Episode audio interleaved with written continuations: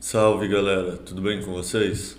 A leitura de hoje é um dos meus textos favoritos, é do Robert Breedlove, é um texto que chama Mestres e Escravos do Dinheiro, que é um texto que ilustra muito bem o que acontece quando uma reserva de valor é desmonetizada por uma outra reserva de valor com características superiores. O exemplo que ele mostra do continente africano e dos europeus é didático, é interessante, como nunca tinha ouvido falar nisso no colégio. E o texto como um todo é um texto muito bom. Então, com vocês, o texto Mestres e Escravos do Dinheiro. Texto Mestres e Escravos do Dinheiro. Por Robert Bridlove. Traduzido por Miguel Leite. Vamos ao texto. Dinheiro é uma ferramenta para a troca de tempo humano. Bancos centrais, os senhores do dinheiro na era moderna, usam essa ferramenta como uma arma para roubar tempo e infligir desigualdade de renda. A história nos mostra que a corrupção do sistema monetário resulta em decadência moral, colapso social e escravidão. A tentativa de manipulação da moeda sempre se mostrou uma tentação irresistível para os humanos e o único antídoto para esse veneno é uma moeda incorruptível, Bitcoin. Os falsificadores são mestres de escravos. O conhecimento torna um homem impróprio para ser um escravo. Frederick Douglass. Na antiga África Ocidental, miçangas, agribides, pequenas esferas decorativas de vidro, foram usadas como moeda por séculos. Com a origem incerta, essas miçangas eram um meio de transferência de riqueza nas trocas, como dinheiro, entre indivíduos e entre gerações. Quando os exploradores europeus apareceram na África por volta do século XVI, ficou rapidamente claro que essas miçangas possuíam demasiado valor para os locais. Como a tecnologia de produção de vidro na época era bastante primitiva na região, elas eram difíceis de produzir, assim, confiavelmente escassas relativamente aos outros bens, uma propriedade monetária que sustentava o seu valor de mercado. Na Europa, a produção de vidro era uma técnica mais sofisticada. Miçangas falsificadas, virtualmente idênticas àquelas usadas como moeda na África, poderiam ser feitas em massa a um custo muito baixo. Aproveitando-se da oportunidade econômica, muitos artesãos europeus passaram a organizar expedições para a África Ocidental, enviando grandes quantidades de miçangas que eram facilmente produzidas na Europa. Esse esquema foi um dos primeiros de falsificação monetária em larga escala que operou no mundo. O que se seguiu a essa exportação aparentemente inócua de miçangas de vidro foi uma pilhagem de várias décadas da riqueza africana, dos recursos naturais e, em última análise, do tempo. Conforme os barcos europeus chegavam à costa africana, muitos abarrotados de miçangas de vidro, locais prontamente trocavam seus ativos conquistados a duras penas pelo que acreditavam serem suas preciosas miçangas. Ao longo de décadas, essa troca de ativos reais por miçangas falsificadas facilitou o confisco da riqueza africana pelos europeus, um episódio criminoso que paralisou lentamente a sociedade africana nos séculos vindouros. Miçangas de vidro futuramente passariam a ser conhecidas como miçanga de escravos, à medida que os africanos empobrecidos ficavam desesperados. Alguns foram forçados a vender a si mesmo ou a outros como escravos de seus usurpadores europeus. As miçangas, um dos muitos sistemas monetários da história transformados em armas por falsificadores, tornaram-se instrumentos no comércio de escravos transatlântico por vários séculos. Ao longo de 365 anos, mais de 12,5 milhões de escravos passaram da África para a Europa e para as Américas. Em uma bárbara ironia da história, navios que desembarcaram na África carregados com falsas miçangas mais tarde partiram para as costas europeias e americanas cheios de preciosas cargas humanas. Inumanos e incansavelmente precisos, os mestres desses navios negreiros encheram seus cascos com escravos africanos, da mesma forma que faziam anteriormente com as miçangas de vidro que foram usadas para comprar sua carga cativa de humanos. Assim como as miçangas falsas usadas para luz, os escravos africanos eram exprimidos nos cascos dos navios para seu trânsito na Europa e nas Américas. Infelizmente, esse episódio de pilhagem de riqueza não foi um caso isolado. Pedaços de panos eram outra forma de dinheiro usada na antiga África, o que se tornou um meio de transação bem estabelecido durante séculos de negociação com comerciantes muçulmanos do norte. Tribos africanas locais rapidamente passaram a produzir esses panos, mas foram superados pelos métodos de produção mais eficientes empregados pelos portugueses. Seguiu-se um arranjo econômico perversamente lucrativo, no qual os lusos usavam panos para comprar escravos africanos, que depois eram colocados para trabalhar na produção das mesmas tiras de panos com as quais suas liberdades foram roubadas. Como o historiador escocês Christopher Fife descreveu esta terrível relação comercial. Alguns dos escravos eram tecelões de profissão e teciam o algodão em panos do campo, como costumavam fazer no continente. Novos padrões elaborados do tipo norte-africano foram introduzidos e, a partir de meados do século XVI, panos, tiras de tecido, de Cabo Verde foram regularmente exportados para Guiné para serem trocados por escravos. Atraídos pelo potencial lucrativo ilimitado, produtores de panos portugueses logo estabeleceram um monopólio patrocinado pelo Estado chamado Companhias do Maranhão e Grão-Pará que obrigou o uso de suas operações de armazenamento e entreposto comercial para todos os fluxos financeiros denominados em panos. Essa empresa impôs o uso desses panos para o pagamento de impostos, para denominar contratos de comércio de escravos e para contratar soldados.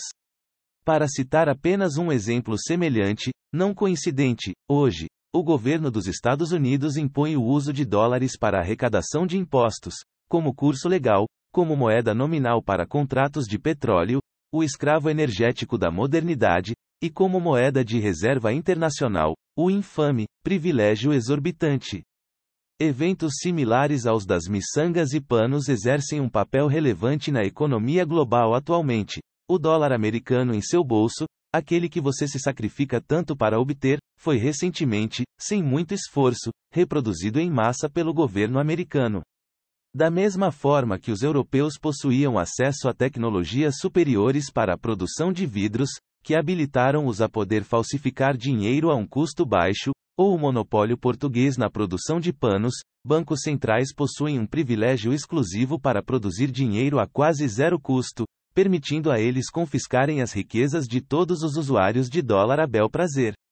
Embora menos perceptível e violento, os bancos centrais hoje realizam operações utilizando os mesmos métodos de roubo usados por europeus astutos contra africanos desavisados. As histórias relativas às miçangas de vidros e panos carregam importantes lições para sociedades que vivem sob julgo dos bancos centrais, Aqueles que podem monopolizar a produção de dinheiro tornam-se de fato operadores de falsificação de moeda que roubam o trabalho humano para sempre. Quando as forças do livre mercado são monopolizadas, produtores ganham uma habilidade assimétrica para determinar preços, apesar das preferências dos consumidores, convertendo assim economias democráticas em ditaduras, e liberdade em tirania. Em relação à moeda, isso implica que os monopolistas podem adquirir tempo humano, também conhecido como trabalho, no mercado a um preço injusto. Dito de outra forma, os monopolistas da moeda podem roubar o tempo do homem, um poder malévolo que efetivamente os torna senhores de escravos. O direito exclusivo de produzir dinheiro sem levar em conta as pressões do mercado competitivo é um aparato de escravidão, um privilégio vil que os monopolistas só podem preservar por meio do engano e da violência. As falsificações de miçangas de vidro e panos eram armas usadas para adquirir tempo humano, atos que levaram ao roubo direto de 12,5 milhões de vidas entre 1501 e 1806, e o roubo indireto de sua descendência. O comércio de escravos transatlântico foi um holocausto em câmera lenta sobre os africanos. Cerca de 2 milhões morreram em trânsito através da famigerada passagem do meio, e aqueles que sobreviveram passaram o resto de suas vidas labutando ou tendo filhos para reabastecer o estoque do seu mestre de escravos. Quantificando essa atrocidade através de uma perspectiva econômica, sem contar aqueles nascidos escravos, assumindo que um escravo médio trabalha 5 mil horas por ano por 40 anos, impressionantes 2,5 trilhões de anos foram roubados, ou 6,8 bilhões de horas por ano por 365 anos. Link da fonte. O comércio de escravos transatlântico era uma farsa tão horrível quanto gigantesca. Se apenas os monopólios de produção de dinheiro tivessem enfrentado a concorrência do livre mercado, esse horror da história humana não teria atingido uma escala tão colossal. Nos mercados competitivos, não violentos, ações produtivas são guiadas pelas preferências dos consumidores, uma dinâmica que leva à redução de preços e a inovações tecnológicas. Na ausência dessa responsabilidade, os produtores são incentivados a fazer tudo o que for necessário para expandir sua participação no mercado, incluindo violência coercitiva. É simples, pressões de mercados mantêm as pessoas honestas. Dessa forma, as estruturas morais e de mercado se reforçam mutuamente. Mercados, soberania e moralidade. Para ser moral, um ato deve ser livre. Murray N. Rothbard. A competição é um processo natural de descoberta. Nos esportes, é dessa forma que conseguimos descobrir qual time é mais competente em um único jogo. Em toda uma temporada, a repetição competitiva é como percebemos qual equipe é a melhor no todo. No livre mercado, competição é o conjunto de jogos praticados para alcançar a satisfação dos desejos. Cada empreendedor faz sua aposta, investimento de capital, dinheiro e tempo, na medida em que tentam provar que seus concorrentes estão errados, fornecendo soluções melhores, mais rápidas ou mais baratas para os problemas que seus clientes desejam resolver. A competição de mercado é o catalisador do trabalho honesto e do verdadeiro progresso da civilização. Como disseram os pragmáticos americanos, a verdade é o fim da investigação, neste sentido, o mercado livre pode ser pensado como um ambiente de investigação contínua que se concentra na verdade. As ideias geradas pela competição, que sobrevivem às suas inquisições empresariais sustentadas, são nossas melhores aproximações da verdade, como disse William James. Qualquer ideia sobre a qual possamos nos basear, qualquer ideia que nos leve prosperidade de qualquer parte de nossa experiência para qualquer outra parte, ligando as coisas de maneira satisfatória, trabalhando com segurança, economizando trabalho, é verdadeiro para tanto, verdadeiro até agora, verdadeiro instrumentalmente. De forma pragmática, a verdade é indistinguível daquilo que é mais útil. Em fóruns de troca livre, a verdade é gerada na forma de preços precisos, ferramentas úteis e virtudes individuais. Os preços representam dinamicamente as concorrências dos participantes do mercado nas relações de troca relativas, uma derivação de inúmeras decisões comerciais ao longo do tempo. Uma ferramenta com utilidade superior é a manifestação do conhecimento atual mais aguçado da humanidade para resolver um problema específico. Colocando de uma outra forma, na medida em que empreendedores questionam a natureza da realidade através da prática, as ferramentas que eles produzem e as estruturas de conhecimento com que elas são configurados, se adaptam de acordo com as preferências dos consumidores até que uma ou algumas poucas soluções se tornam dominantes no mercado. Virtude e competência competitiva são os traços de caráter infundidos em empreendedores de sucesso que conseguem sobreviver às constantes pressões econômicas que os presenteia pela geração de lucros. Essa função de busca da verdade dos mercados livres é inerentemente iterativa. Preços, ferramentas e virtudes mudam constantemente de acordo com as condições do mercado. Os pontos em jogos de descobertas baseadas no mercado são denominados em dinheiro, a ferramenta usada para calcular, negociar e executar trocas com mais eficácia. A competição de mercado é o processo que mantém os produtores honestos, quando é suprimida por meio de coerção ou violência, como acontece com os monopólios legais, a verdade é distorcida em preços imprecisos, ferramentas de baixa qualidade e maldade individual. Para os produtores de dinheiro, a monopolização significa que os desonestos se tornam falsificadores e ganham um domínio, enganoso e violento, sobre o tempo humano. O roubo de tempo humano por meio da falsificação de moeda levou ao leilão de trabalho escravo. Contrariando a sabedoria convencional, dinheiro não é a raiz de todo mal, é na verdade apenas uma ferramenta para trocar tempo, ou trabalho, os meios pelos quais os participantes do mercado sinalizam sacrifícios e sucessos uns aos outros ao longo da história das transações econômicas.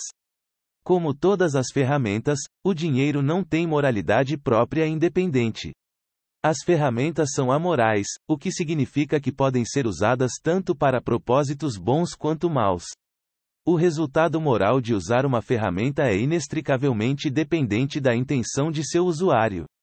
O dinheiro é uma ferramenta de negociação temporal, mas, como vimos, também pode ser manejado maliciosamente para roubar tempo, da mesma forma que um martelo pode ser usado para construir uma casa ou quebrar um crânio. Mais precisamente, o dinheiro, junto com sua ação e discurso precursores, é a raiz de toda soberania, a autoridade para agir no mundo como achar melhor. Soberania, uma palavra etimologicamente associada à monarquia, dinheiro e realeza, refere-se ao lugar do poder supremo na esfera da ação humana. De acordo com o direito natural, a soberania é inerente ao indivíduo, pois cada pessoa deve decidir conscientemente quais ações tomar, apesar de quaisquer influências exógenas que possa enfrentar. Um santuário interno da fonte geradora da soberania vive dentro de cada um de nós, um princípio inviolável da razão conhecido como logos. Uma camada de interface entre os domínios primários da experiência, ordem e caos, o logos é a característica definidora da humanidade, nossa capacidade de contar e acreditar em histórias é o que distingue o homem do animal. Victor Franklin chama esse espaço interiorizado de última liberdade humana. A última das liberdades humanas. Escolher sua atitude em qualquer dado conjunto de circunstâncias, escolher seu próprio caminho. E sempre havia escolhas a fazer. Todos os dias, todas as horas, ofereciam a oportunidade de tomar uma decisão, uma decisão que determinava se você se submeteria ou não àqueles poderes que ameaçavam roubar de você mesmo, sua liberdade interior, que determinou se você se tornaria ou não o joguete das circunstâncias, renunciando à liberdade e à dignidade. De soberania, derivamos a palavra reinado, que comumente se refere a um período de governo real. A maioria de nós agora vive em uma era bem passada a submissão a uma família real, e nossa concepção civilizacional de soberania tem se descentralizado continuamente ao longo do tempo, aproximando-se de um reflexo claro do direito natural. Como Jordan Peterson traça esta progressão histórica. Em primeiro lugar, o único soberano era o rei. Então os nobres se tornaram soberanos. Então todos os homens se tornaram soberanos. Então veio a Revolução Cristã e cada alma individual, impossivelmente, tornou-se soberana. Essa ideia de soberania individual e valor é o pressuposto central de nossos sistemas legais e culturais, então todos nós caminhamos agindo como se cada um de nós fosse um centro divino do Logos. Nós garantimos uns aos outros o respeito de cada cidadão que é soberano e igual perante a lei. Na base da civilização ocidental hoje está o preceito de que a soberania do indivíduo é tida acima do Estado, uma crença corporificada no cerne dos princípios legais, como habeus corpus, a presunção de inocente até que seja provado ser culpado, e a liberdade de direitos de fala. A liberdade de expressão é essencial para uma sociedade pacífica, pois nossas ideias devem ser livres para entrar em conflito e resolver conflitos de forma que nossos corpos não o façam. A fala surgiu nos humanos como resultado direto de nosso desenvolvimento evolutivo, uma vez que uma postura vertical foi adotada por nossos ancestrais primatas, nosso campo visual foi expandido e nossas mãos se tornaram mais hábeis em manipular o ambiente natural, uma vez que não eram mais necessárias para a locomoção. Recentemente equipados com polegares opositores, desenvolvemos uma destreza que nos permitiu particularizar o mundo natural de maneiras úteis, como classificar coisas, contar e fazer ferramentas. A musculatura fina do rosto e da língua evoluiu junto com essa precisão da mão, dando origem à linguagem falada, que complementou a capacidade da mão de categorizar o mundo e a capacidade da mente de compreendê-lo, até mesmo nosso diálogo interno é composto de fala. A competência de reconfigurar manualmente o mundo reforçou nossa capacidade de abstração de fazê-lo verbalmente, formando assim uma dinâmica de feedback entre essas duas faculdades definidoras do homem. Essa coevolução de habilidade e articulação verbal levou naturalmente ao comércio, e, simplesmente, a coisa mais intercambiável em qualquer sociedade comercial é sua ferramenta mais importante, o dinheiro. Visto desta forma, o dinheiro é uma derivação direta da ação e da palavra. Todos os três são meios essenciais para a autoexpressão soberana. Nesse sentido, o dinheiro pode ser considerado uma forma de discurso em si, a linguagem do valor. Colocar limitações no uso dessa linguagem, o objetivo dos bancos centrais, é proporcionalmente catastrófico à restrição da liberdade de expressão, o que pode levar a absurdos como números ilegais. A liberdade de expressão cava a sepultura para o despotismo, ao passo que sua supressão é a marca registrada dos regimes totalitários. Na verdade, o primeiro esforço de todo aspirante a ditador é sempre restringir a voz da dissidência, escurecer a luz da investigação que irradia do Logos. O século XX teve muitas ditaduras, supressoras de logos, vamos citar duas. Em 1917, os bolcheviques russos agiram para limitar a liberdade de expressão no dia seguinte ao golpe de Estado de outubro. Eles adotaram o Decreto sobre a Imprensa, que fechou todos os jornais, semeando a discórdia por difamação de fatos. Da mesma forma, poucos meses depois de chegar ao poder em 1933, os nacionalsocialistas alemães começaram a queimar livros, e o Ministério da Propaganda introduziu a censura estrita. Logos, logos, é uma palavra grega que significa proporção, ou, palavra, o princípio no centro das comunicações interpessoais, que são amplamente conduzidas por meio de palavras e preços, que são relações de troca expressas em termos monetários.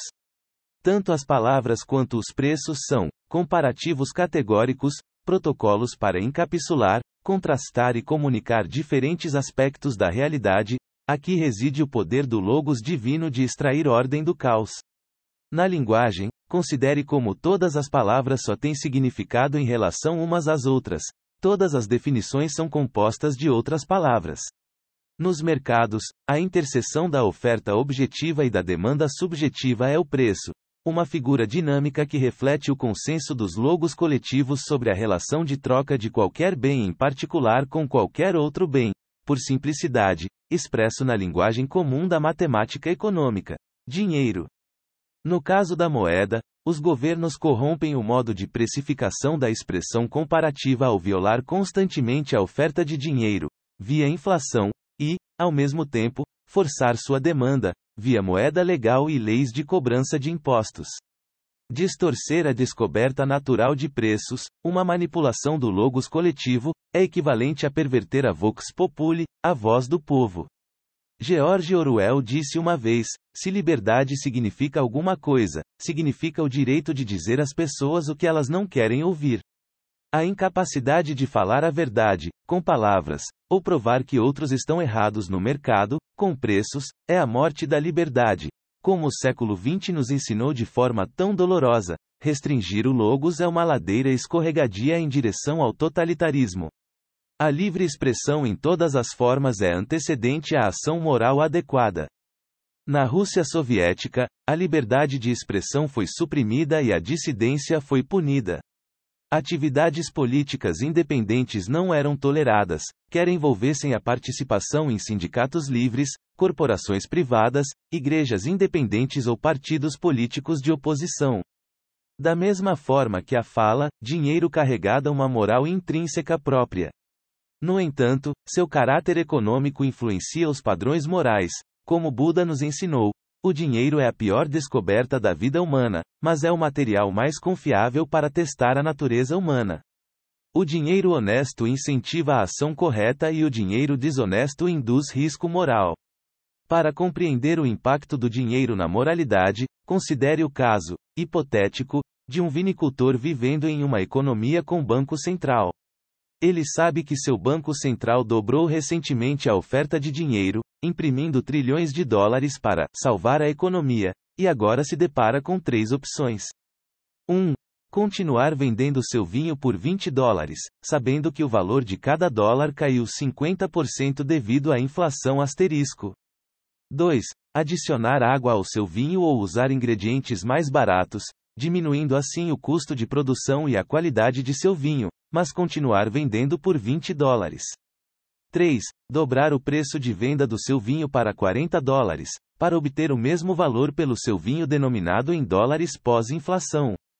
Asterisco para simplificar, ignoraremos a irregularidade espaço-temporal da inflação. Se o vinicultor escolher a primeira opção, ele terá uma perda de 50%. Se ele decidir diluir seu vinho, ele sabotará seus clientes vendendo-lhes um produto inferior. Se dobrar seu preço para manter a qualidade, corre o risco de perder clientes para concorrentes menos honestos que estão dispostos a comprometer a qualidade. Visto que diluir vinho com água é difícil de detectar, para não conhecedores, e oferece um ganho financeiro imediato, todos os produtores de vinho enfrentam fortes incentivos para fraudar seus clientes quando a inflação bate, uma causa de escândalos de vinho. Da mesma forma, a inflação monetária incentiva os vendedores de todos os setores a enganar seus clientes. A inflação impõe a tentação do furto no coração do vendedor, forçando-o a pesar o bem-estar financeiro contra a integridade moral. Dessa forma, a inflação é uma doença infecciosa para o tecido moral da sociedade. Dinheiro resistente à inflação, então, é um antídoto para uma moralidade social aflita. Nesse sentido, extremamente importante, o Bitcoin, o único dinheiro com uma taxa de inflação final de 0%, é a cura para muitos dos cânceres morais que crivam nosso mundo. A inflação é um grande sofrimento para a alma da humanidade, uma fonte de muitas doenças morais em todo o mundo. O dinheiro é uma fonte de grande tentação, pois pode ser considerado um determinante de quem possui o que, uma vez que o dinheiro pode, por definição, ser usado para comprar qualquer coisa no mercado. Quando um grupo singularmente privilegiado, um monopólio, pode criar dinheiro do nada, eles podem alterar essa relação de quem possui o que, arbitrariamente e tem um poderoso incentivo para fazer isso em seu próprio benefício.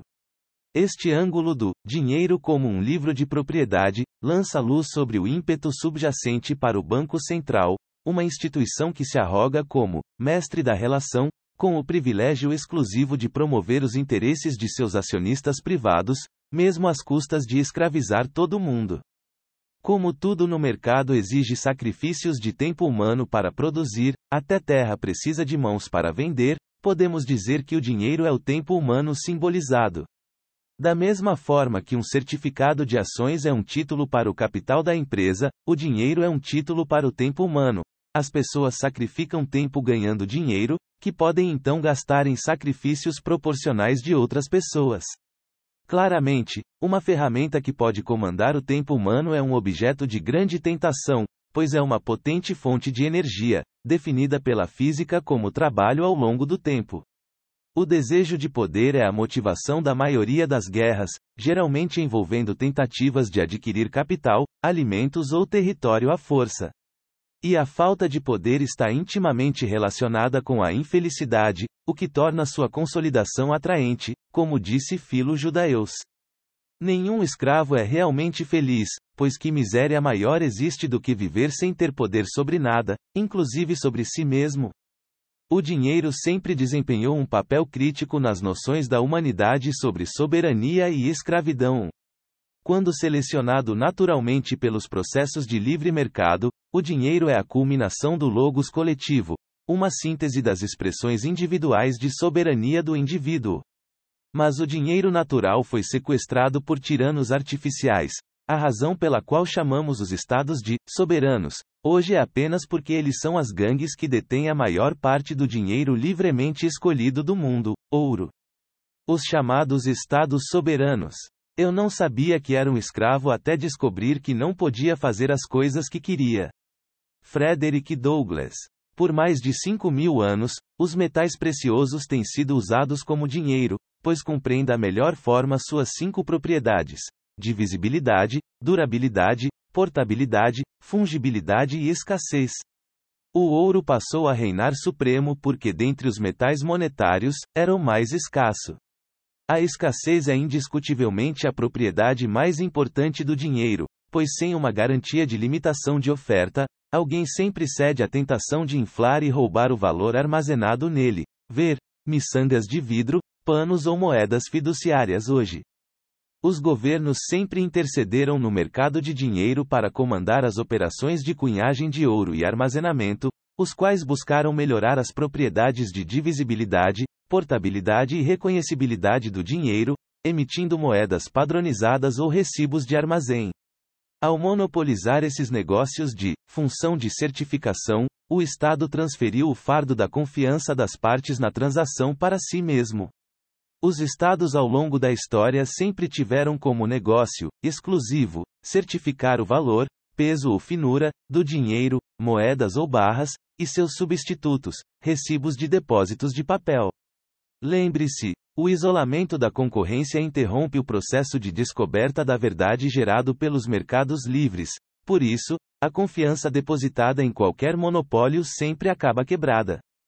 O governo existe para proteger os direitos de propriedade, um propósito que ele corrompe ao monopolizar e falsificar dinheiro. Todas as moedas nacionais começaram como promessas de papel para dinheiro real. Hoje, essas moedas não são mais resgatáveis com dinheiro real e, em vez disso, foram transformadas em promessas perenemente não cumpridas chamadas moedas fiduciárias.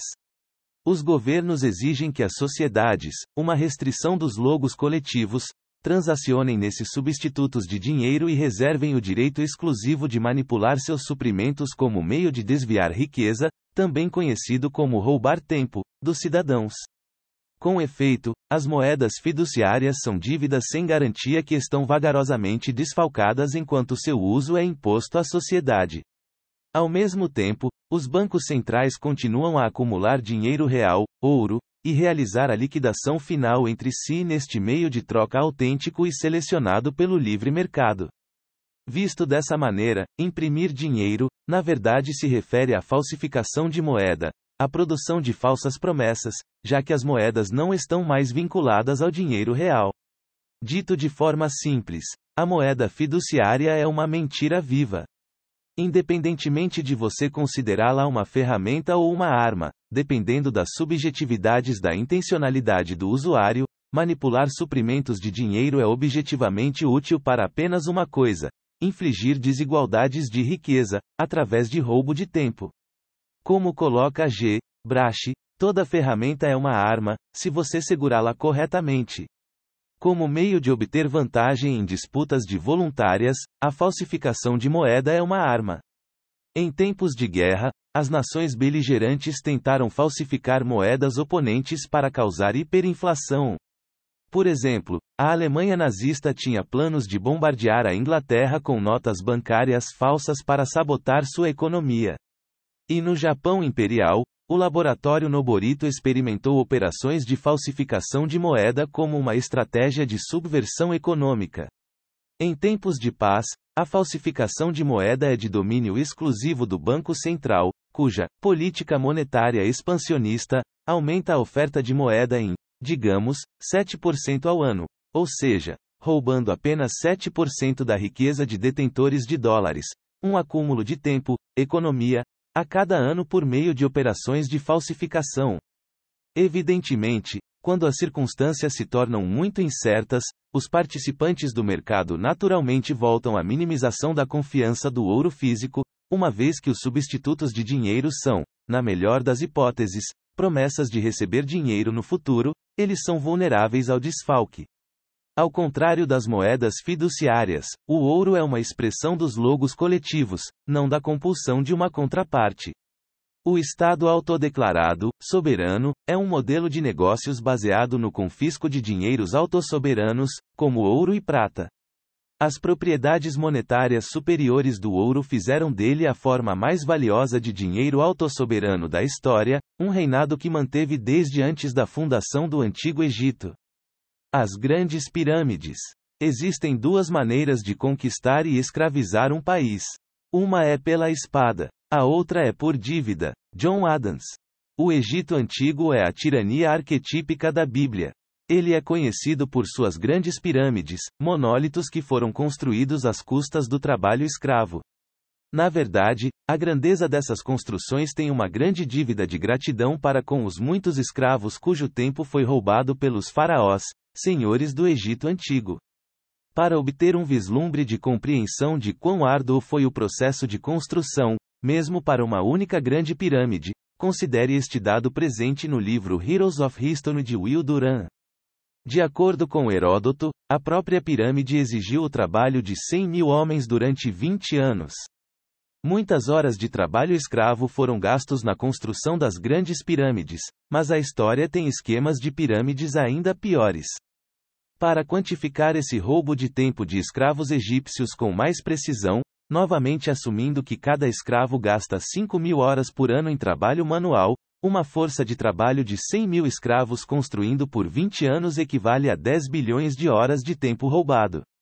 Uma quantidade impressionante de horas de trabalho condenadas à brutalidade da escravidão física durante a construção de uma única grande pirâmide, mas, terrivelmente, ainda menos do que o tempo roubado pelos maiores esquemas de pirâmide da história humana, moedas fiduciárias. Como Henry Ford predisse, é bom que as pessoas do país não entendam nosso sistema bancário e monetário, pois se entendessem, acredito que haveria uma revolução antes de amanhã de manhã. Um esquema de pirâmide é um golpe de investimento baseado em uma configuração hierárquica de marketing de rede, em que os participantes da camada superior lucram às custas dos inferiores. As moedas fiat são esquemas de pirâmide erigidos pelos bancos centrais, que restringem o acesso e suprimem o preço do ouro, que, de outra forma, superaria suas moedas inferiores no mercado livre, uma vez que o ouro é confiavelmente escasso e mantém seu valor com o tempo. O uso de moedas fiduciárias é obrigatório por meio de curso legal e leis fiscais. Pode ser difícil acreditar que a moeda mais popular do mundo é um esquema de pirâmide, mas a simbologia do dólar americano conta sua própria história. Novus Ordo Seclorum em latim significa nova ordem dos tempos. Este símbolo apareceu logo após a fundação do Banco Central Americano. Talvez se refira ao novo sistema de escravidão implementado sob o nome de Banco Central. Depois de um grande truque dos governos, esses esquemas de pirâmide passaram a dominar o mundo. As moedas fiat são moedas substitutivas baseadas em dívidas controladas por bancos centrais, que impõem essas redes monetárias aos usuários e suprimem toda a competição no mercado de forma coercitiva ou violenta, semelhante à Companhia Grão-Pará e Maranhão. O mais desprezível é que as pessoas mais pobres da sociedade, que, por necessidade, detêm a maior parte de sua riqueza em moeda fiduciária, são as mais vítimas desse sistema fraudulento. No topo dos esquemas de pirâmide das moedas fiduciária está o ouro, uma tecnologia selecionada como dinheiro pela livre escolha cumulativa, os logos coletivos, de incontáveis empreendedores ao longo da história. As abstrações de ouro em papel moeda foram introduzidas puramente para torná-lo mais conveniente para a troca, não para substituí-lo. Com o tempo, a opção de resgatar moeda por ouro foi eliminada, dando aos governos controle total sobre a escassez de moeda e, portanto, uma capacidade ilimitada de confiscar riqueza de seus cidadãos, comprometendo sua oferta. Como efeito, cada vez que uma nova unidade de moeda fiduciária é impressa, eufemisticamente chamada de flexibilização quantitativa, ou que é pelos bancos centrais, novas camadas para o esquema da pirâmide são estabelecidas de cima para baixo, e os custos inflacionários são externalizados para aqueles que usam fiat como reserva de valor. Pior ainda, cada unidade da moeda fiduciária é alavancada, de modo que uma é multiplicada por várias ordens de magnitude no momento em que se torna parte da oferta monetária ampla. Olhando para o Banco Central Americano como um exemplo específico, depois de compensar a receita da taxa de serviço para si mesmo, para financiar suas operações e um dividendo anual de 6% para seus acionistas não divulgados, o Banco Central Americano usa os novos dólares fiduciários para comprar dívida do governo do ZEUA. Dólares fiduciários recém-impressos, mais precisamente, gerados eletronicamente, são então distribuídos a critério dos burocratas do governo, que, sem surpresa, tendem a favorecer os banqueiros, corporações e lobistas que pagam por suas campanhas políticas. Detestavelmente, essa dinâmica realocar a riqueza dos pobres para os ricos, Robin Hood teria vergonha. Enquanto as pessoas permanecerem suficientemente passivas, mas produtivas, esses esquemas de pirâmide podem ser construídos cada vez mais altos e continuam a operar como uma arma de extração de riqueza, roubo de tempo, para seus perpetradores políticos. No entanto, uma vez que não há almoços grátis neste universo, essa expansão da oferta de moeda fiduciária não pode continuar para sempre. À medida que as camadas continuam a se acumular rodada após rodada de que é, e as pessoas são implicitamente tributadas cada vez mais pesadamente pela inflação de preços, a confiança na moeda diminui. Como Hemingway disse sobre a falência, isso acontece gradualmente no início, depois, de repente, quando a inflação torna-se hiperinflação. Um colapso total do dinheiro de confiança da economia torna-se mais plausível. Neste ponto, o mestre do Banco Central pressionou demais seus cidadãos escravos, que finalmente chegam ao limite de sua subsistência econômica. Felizmente, graças ao Bitcoin, esses esquemas de pirâmide financeira não podem mais ser protegidos da competição direta, como era o ouro. Todas as moedas fiduciárias dependem criticamente da capacidade dos bancos centrais de controlar a concorrência, o processo de descoberta que, de outra forma, perturbaria sua ilusão. Possuir 20% do suprimento global de ouro dá aos bancos centrais uma influência significativa sobre seu preço, que eles ativamente suprimem nos mercados de papel. Sem intervenção, as moedas fiduciárias desmoronariam rapidamente para a proposta de valor superior do ouro como dinheiro, já que as pessoas sempre preferem um dinheiro que mantenha seu valor ao longo do tempo, por permanecer escasso. A este respeito, Bitcoin, o único ouro digital do mundo, representa um grande avanço, uma tecnologia monetária que é disruptiva em relação ao ouro, resistente à supressão competitiva por parte dos bancos centrais e à descoberta única de escassez absoluta. Todas as moedas apresentam uma dinâmica de valoração de marketing multinível. No Bitcoin, os primeiros a adotar se beneficiam desproporcionalmente ao antecipar a adoção posterior por outros. O processo de bootstrapping econômico do Bitcoin é caracterizado por um ciclo virtuoso.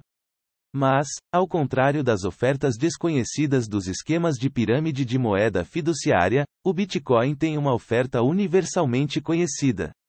Para moedas fiduciárias, os primeiros a adotar são perpetuamente aqueles com acesso às impressoras, uma assimetria posicional, um privilégio político, que torna o jogo injusto. Um sistema mais simétrico, o Bitcoin é caracterizado exclusivamente por informações perfeitas, o que significa que todos os participantes do mercado podem ver as regras que o regem, verificar que nunca haverá mais de 21 milhões de unidades e determinar com precisão quando cada uma será produzida.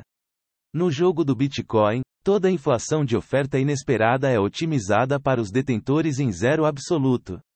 A informação perfeita é um pré-requisito para o conceito econômico de competição perfeita, uma condição de mercado ideal, porém inatingível, onde a competitividade é totalmente desimpedida por regulamentações desnecessárias e a geração de riqueza é maximizada. Uma grande promessa do Bitcoin é conduzir os mercados globais para mais perto desse estado de perfeição econômica, separando o dinheiro do Estado. Disposto em camadas permanentes, esta pirâmide de ouro digital ofusca as incertezas inatas das moedas fiduciárias. Visto que o dinheiro é um seguro contra a incerteza, sua demanda está centrada na certeza relativa de suas propriedades monetárias, e o Bitcoin otimiza para todos as cinco. Possui a divisibilidade, durabilidade, portabilidade e reconhecibilidade de informações puras, e a escassez de tempo. Como a morte e os impostos, a certeza de 21 milhões de Bitcoin não pode ser refutada. Juntamente com o incentivo para a adoção futura antecipada desse dinheiro digital, absolutamente escasso e à prova de roubo, o Bitcoin torna-se um jogo, gravidade teórica, do qual o mercado financeiro simplesmente não pode escapar. Paradoxalmente, é precisamente essa inescapabilidade que está levando à libertação de mais e mais escravos fiat em todo o mundo. Simbolizado por sua altura fixa na imagem acima, a escassez absoluta da pirâmide monetária Bitcoin supera cada vez mais os esquemas de pirâmide de moeda fiduciária à medida que elas se tornam comparativamente mais altas e menos confiáveis por meio da expansão da oferta. Eventualmente, esses castelos de cartas proverbiais colapsaram na transparência total e na certeza do Bitcoin. Quer seja ou não entendido pelos participantes do mercado a qualquer momento, na esfera do dinheiro, o conhecido serve como proteção contra o desconhecido.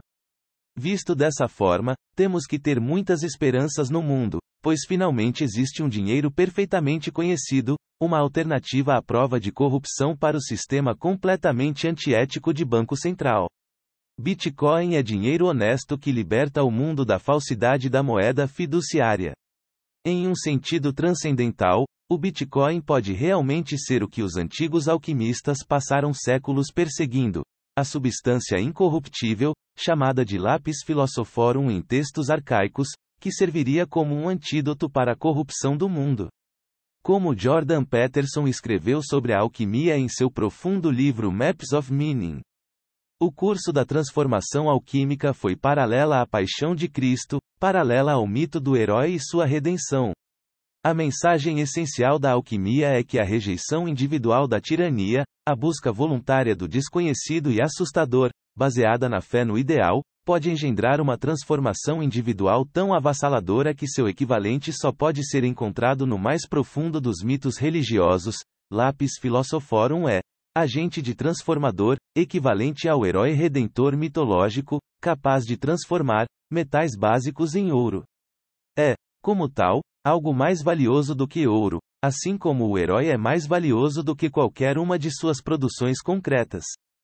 As metodologias alquímicas eram protociência, processos experimentais praticados por milhares de anos que foram fundamentais para o desenvolvimento posterior do método científico. Até mesmo Isaac Newton era um alquimista. Como uma escola de pensamento, a alquimia era uma bifurcação da igreja, baseada na crença de que o conhecimento redentor poderia ser encontrado no laboratório da natureza, um conceito herético na época. Estando na vanguarda da conquista tecnológica humana, existindo como o único dinheiro caracterizado por uma oferta à prova de manipulação e inspirando transformações sérias nas vidas dos verdadeiros crentes, talvez o Bitcoin seja na verdade o lápis philosophorum perseguido por alquimistas por séculos, a substância incorruptível que dá rebelião à tirania estatal e, com isso, aproximar a humanidade de Deus. Bitcoin é a verdade e, por uma definição, Deus expresso na fala verdadeira que retifica hierarquias patológicas. Ou como Benjamin Franklin disse: rebelião aos tiranos é obediência a Deus. Da mesma forma que a liberdade, amor e verdade, Deus é atemporal. Não estou falando de um cara no céu, a ideia antiga de Gênesis é que Deus é a força que enfrenta livremente o caos do potencial com coragem, verdade e amor para convertê-lo em uma ordem boa e útil.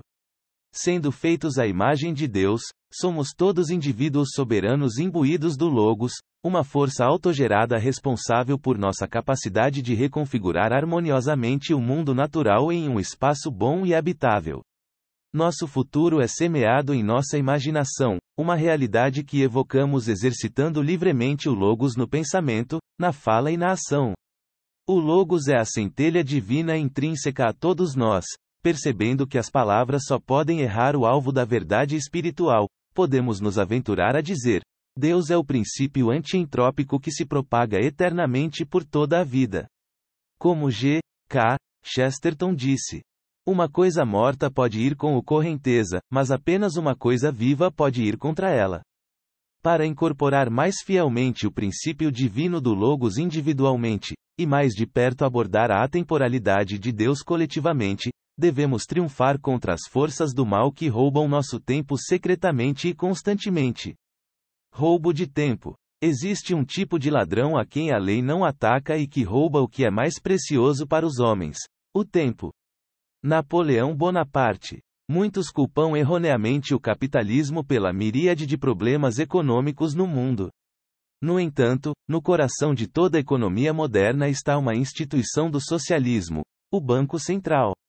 Em um sentido primitivo, o primeiro homem que cavou um buraco para se proteger das intempéries foi o primeiro capitalista, e o homem que invadiu violentamente seu pequeno território para seus próprios fins egoístas foi o primeiro socialista. Capitalismo significa simplesmente que todos têm direitos exclusivos sobre os frutos de seu próprio trabalho, em outras palavras, cada um possui seu próprio tempo. Os verdadeiros capitalistas são livres para negociar qualquer objeto de valor que eles invistam para criar bens, serviços ou conhecimento, com outras pessoas fazendo o mesmo. O socialismo, por outro lado, implica que os governos, também conhecidos como outras pessoas, possuem uma parte, maior ou menor, de seu tempo, a libra de carne, que eles recebem por meio de recrutamento, taxação e inflação.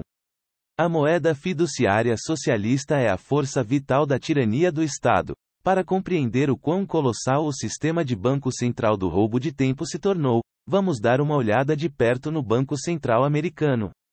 Usando dados de salários anuais da Administração da Previdência Social, mudanças na oferta de dinheiro M2 do ZEUA e assumindo 2 mil horas de trabalho anuais médias por trabalhador, chegamos a alguns números surpreendentes. Ao dividir o crescimento da oferta em dólares americanos pelo salário médio por hora a cada ano em dólares, calculamos uma proxy para as horas roubadas da sociedade por meio da expansão da oferta USM2, link da fonte. Imprimir dinheiro é falsificação de moeda e roubo de tempo humano, em uma palavra, escravidão. Roubando uma média de 7,6% das horas de trabalho por ano desde 1981, os burocratas do Banco Central americano conseguiram tirar quase um trilhão de horas das pessoas que trabalham duro. Supondo que cada pessoa trabalhe em média duas mil horas por ano, isso equivale a escravizar 11,7 milhões de pessoas por 40 anos consecutivos. Essa taxação implícita via inflação é um acréscimo a todos os impostos explícitos cobrados pelo governo dos Estados Unidos, todos os quais são atos de socialismo absoluto. A menos que as transações sejam feitas por participantes do mercado consensuais e dispostos, a troca é extorsiva. Este é um princípio central do capitalismo de mercado livre. O tempo roubado pelo Banco Central Americano desde 1981 é 341% a mais por ano do que o comércio de escravos transatlântico. Com 23,4 bilhões de horas roubadas anualmente, o Banco Central Americano poderia, em teoria, construir 2,3 grandes pirâmides por ano. Em termos de tempo humano absoluto roubado por ano, a moeda fiduciária é o maior esquema de pirâmide e instituição de escravidão na história humana. Quando paramos de conceber o Banco Central como uma história econômica e passamos a vê-lo como uma história criminosa, começamos a ter uma visão real. O capitalismo é estabelecido na verdade, trabalho árduo, adiamento de gratificação e comércio honesto, enquanto o socialismo é baseado na falsidade, burocratização, propaganda e roubo como miçangas, agribides e panos, dólares falsificados também são usados para mobilizar esforços militares, que, antes do Fiat, exigiam tributação explícita ou empréstimos para financiamento.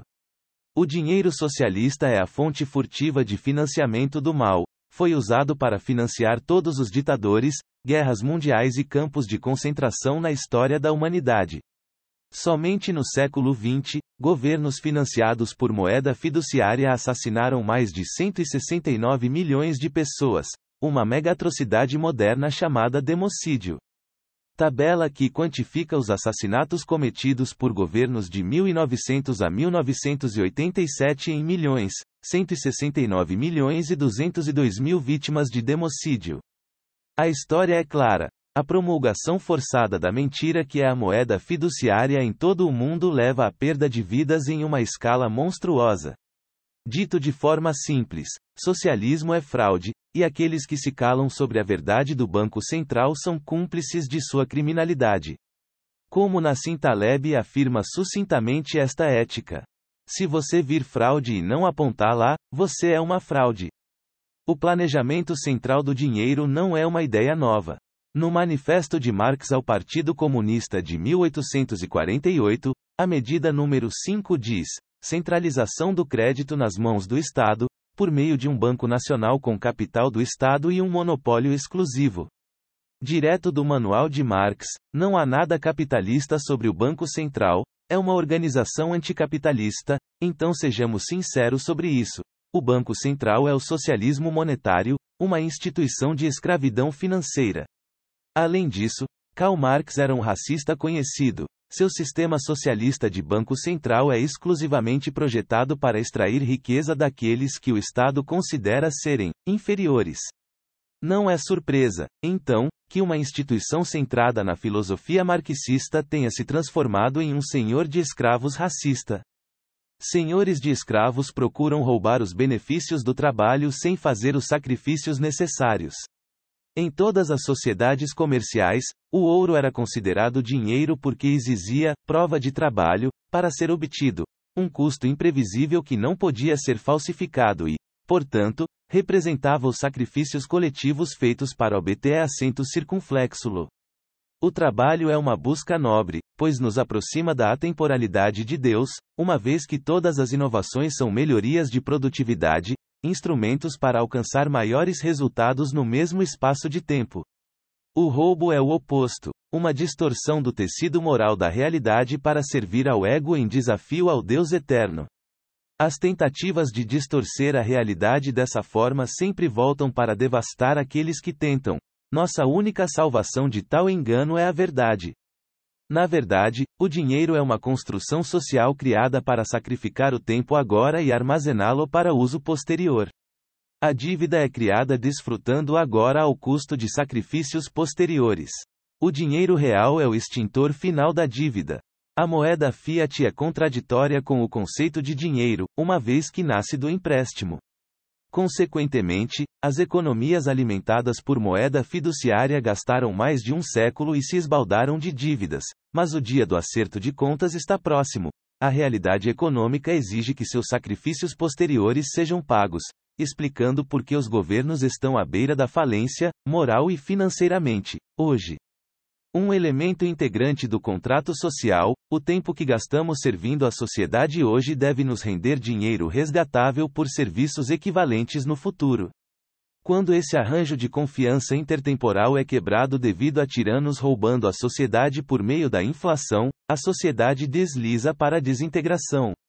A moeda fiat é um instrumento supremo do mal no mundo, uma arma de expropriação intergeracional, manejada por sagazes senhores de escravos sobre súditos inocentes. Senhores de escravos modernos. Ser um homem pobre é difícil, mas ser uma raça pobre em uma terra de dólares é o fundo do poço das dificuldades. W. I. B. Du Bois. A dinâmica do senhor e do escravo quase sempre foi de natureza racial ou cultural, um fato que não mudou mesmo em nossa atual era civilizada. Nos últimos anos, nos Estados Unidos, assistimos a uma onda de brutalidade policial dirigida em grande parte aos afro-americanos. E parece que o mais recente ato de brutalidade policial foi a gota d'água para uma sociedade farta das histórias aparentemente intermináveis de vidas negras agredidas pela polícia. Em 25 de maio de 2020, um pai, amigo e irmão de 46 anos chamado George Floyd foi assassinado por um policial estadual. O policial prendeu Floyd com uma joelhada no pescoço, executando um homicídio em câmera lenta de nove minutos em plena luz do dia com os cidadãos olhando impotentes. Lembre-se, a verdade é o fim de toda investigação. Na era digital, as janelas de percepção se multiplicaram exponencialmente, projetando a luz da investigação em padrões prismáticos e interpenetrantes. Essa qualidade de múltiplas perspectivas da existência digitalizada é um acelerador para a função de descoberta da verdade dos mercados livres. Considere o papel da tecnologia digital no levante da Primavera Árabe, Wikileaks e agora os protestos de George Floyd ocorrendo em todo o mundo. Em 1965, quando Martin Luther King liderou um protesto contra práticas de votação desiguais no Alabama, a polícia atacou violentamente os ativistas enquanto marchavam. Embora muitos eventos semelhantes a este tenham ocorrido antes, este foi televisionado e isso fez toda a diferença. Com os olhos do mundo assistindo a polícia brutalizar manifestantes pacíficos em tempo real, O governo do Zewa logo foi pressionado a aprovar uma legislação que proíbe a segregação racial e a discriminação. O capitalismo de livre mercado é um sistema social no qual vemos o mundo com tantos olhos quanto possível, por meio de palavras e preços, para obter uma imagem de alta resolução da realidade. Na era digital, esse perspectiva multifacetada dos mercados foram ampliadas com smartphones, mídia social e streaming ao vivo, assim, despertando ainda mais nossa consciência coletiva. A verdade é que milhares de histórias trágicas como a de George Floyd se desenrolaram ao longo do tempo, mas a distribuição das histórias dele nas redes sociais gerou protestos globais contra a brutalidade policial. No passado, assassinatos como esse eram menos notados, mas na modernidade o assassinato de um homem pode desencadear uma rebelião fiat escrava em todo o mundo. O assassinato de George Floyd se espalhando como um incêndio nas redes sociais e explodindo em uma conflagração de protestos em todo o planeta é um testemunho da influência refrativa da tecnologia digital à luz da investigação e, portanto, a descoberta da verdade. A síntese de múltiplas perspectivas é a chave para obter uma imagem de alta resolução da realidade. Esta é a essência dos mercados livres, os fóruns nos quais a investigação se torna uma verdade instrumental. A verdade é que a polícia é protetora da propriedade do governo. Seu trabalho é manter a paz, enquanto o Estado mantém seu esquema de confisco constante dos escravos Fiat. Os departamentos de polícia em muitas cidades do sul dos Estados Unidos começaram as patrulhas de escravos com a tarefa de ajudar proprietários de terras na recuperação e punição dos fugitivos, preservando assim os direitos de propriedade dos senhores de escravos. Ainda hoje, o trabalho da polícia é investigar o crime, coletando informações para o tribunal, não para proteger a vida dos cidadãos. Como diz o axioma, a posse é nove décimos da lei, então claramente a polícia, um grupo de apuradores de fatos militarizados, são na verdade nada mais do que capangas glorificados do governo. A luz da investigação derrete as mentiras para revelar a verdade. É por isso que o Banco Central irá falhar, é criticamente dependente da ignorância, do medo e da supressão da livre escolha. Não suporta o olhar galvanizador sempre presente na era digital. Operações centralizadas de falsificação não serão toleradas em um mundo com acesso ao conhecimento sem precedentes. Antes de ser morto, George Floyd foi preso por tentar usar uma nota de US 20 dólares falsificada, o mesmo crime que o Banco Central americano comete aos trilhões. Milhões, bilhões, trilhões, é fácil dizer esses números, mas muito mais difícil compreender a real magnitude das operações de falsificação patrocinadas pelo Estado. Uma visualização ajudará. George Floyd foi assassinado por usar uma nota falsificada de US 20 dólares, enquanto o Banco Central americano falsifica notas aos trilhões. Cada dólar impresso é uma prova de roubo de tempo. Uma visualização da dívida nacional do ZEUA nos dá uma noção de quão colossal se tornou o sistema de banco central de roubo de tempo institucionalizado. A dívida nacional dos Estados Unidos em dólares fiduciários físicos. Esta renderização é de 2017, com a dívida nacional do ZEUA chegando agora a US 26 trilhões de dólares, a estátua da liberdade não seria mais visível. Lembre-se, a sociedade sempre cai na escravidão quando uns poucos privilegiados são capazes de produzir dinheiro mais barato do que todos os outros. Como tal, um mundo livre está para sempre fora de alcance antes que o Banco Central seja eliminado. Tão repugnante quanto irônico, George Floyd foi incentivado a usar uma nota de 20 dólares falsificada exatamente porque o Banco Central americano falsifica dólares em grande escala. Mais uma vez, o caráter econômico do dinheiro influencia diretamente os padrões morais. Os esquemas de pirâmide de moeda fiduciária têm como premissa a prova de roubo, que leva as pessoas a buscar, roubar e enganar as outros para sobreviver. A inflação tem o pior impacto sobre os mais pobres entre nós, o que explica por que a mediana da riqueza mantida por uma família negra na América moderna é menos de 10% daquela mantida por uma família branca, 17 mil dólares a 171 mil dólares, e está caindo. Como Michael Krieger descreve esta armação sistêmica de moedas baseadas em dívida. Em vez de dar poder às pessoas, isso as transforma em servos contratados dos dias modernos, presos indefinidamente em uma roda de hamster, com pouca ou nenhuma esperança de escapar. Isso não é um acidente, é uma ferramenta testada e comprovada que, quando combinada com a propaganda incessante da mídia de massa, é uma forma eficaz de criar uma subclasse submissa, confusa e desesperada.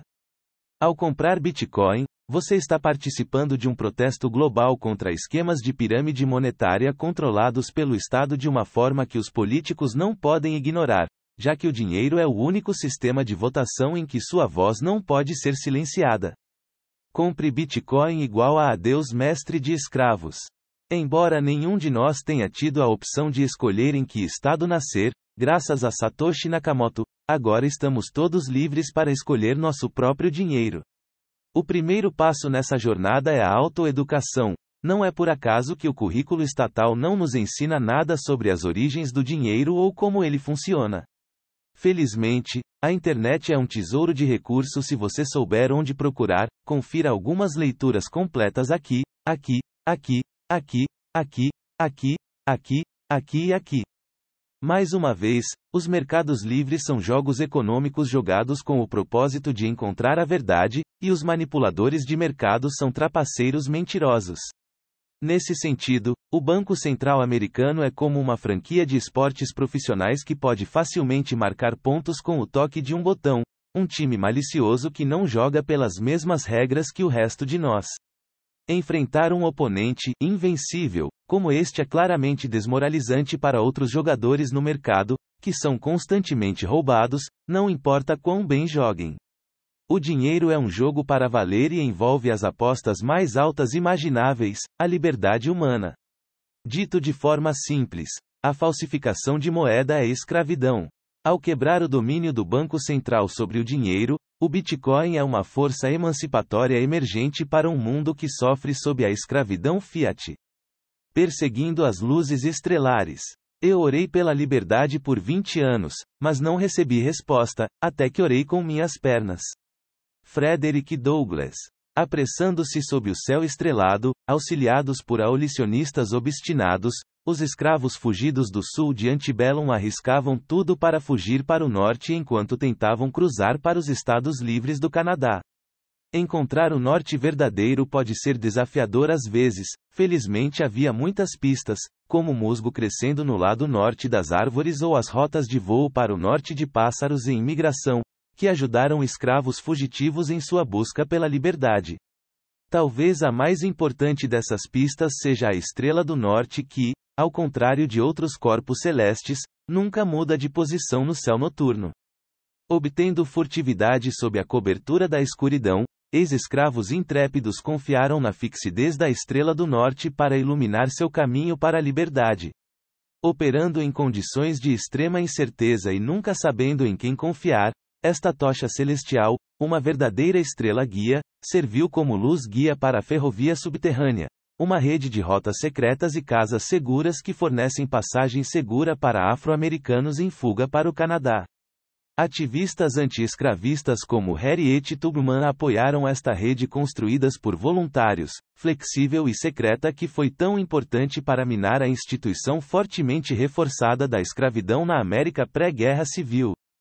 Na modernidade, mais uma vez encontramos esperança de superar a escravidão financeira imposta a nós pelo Banco Central Americano em uma rede programada por voluntários, de código aberto e criptograficamente clandestina guiada por sua própria Estrela do Norte, um suprimento imutável de 21 milhões de bitcoins.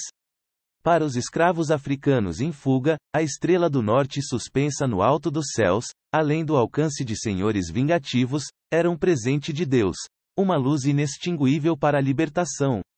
Bitcoin, um dinheiro do mercado livre com uma oferta firmemente fixada em 21 milhões, é a porta aberta para escravos fiat que busca escapar das economias controladas pelo Banco Central. A adoção global do Bitcoin é a libertação da humanidade da escravidão do Banco Central, de uma vez por todas. Todos nós somos testemunhas vivas da incineração da falsidade institucional por meio de dinheiro honesto e imparável. Bitcoin é uma estrela ardente da sinceridade engolfando a ficção forçada de moedas fiduciárias em todos os lugares. Das cinzas da imolação da fênix, pode surgir uma sociedade estruturada nos princípios sólidos de responsabilidade, honra e integridade. Como uma implementação de dinheiro absolutamente verdadeiro, o Bitcoin é um farol luminoso que não pode ser coagido ou escondido. Como Buda nos ensinou, três coisas não podem ser escondidas por muito tempo: o Sol, a Lua e a verdade. Bitcoin é uma rebelião contra o bastião mais poderoso do socialismo no mundo livre, o Banco Central. É uma revolução pacífica envolvendo o desarmamento permanente dos tiranos que usam dinheiro como arma para confiscar riquezas. Bitcoin é uma arma da paz usada para o assassinato de roubo de tempo. Um arquétipo alquímico, é um antídoto para a corrupção do Estado e a aflição moral social. Como um dinheiro de mercado livre puramente honesto, o Bitcoin é uma verdade irreprimível, uma expressão de capitalismo monetário puro e uma declaração moderna de independência para escravos fiat em todo o mundo. Bitcoin é dinheiro sem mestres, um sistema governado por regras em vez de governantes. Ao despertar o mundo do pesadelo da escravidão financeira, o Bitcoin é um sonho de liberdade se tornando realidade.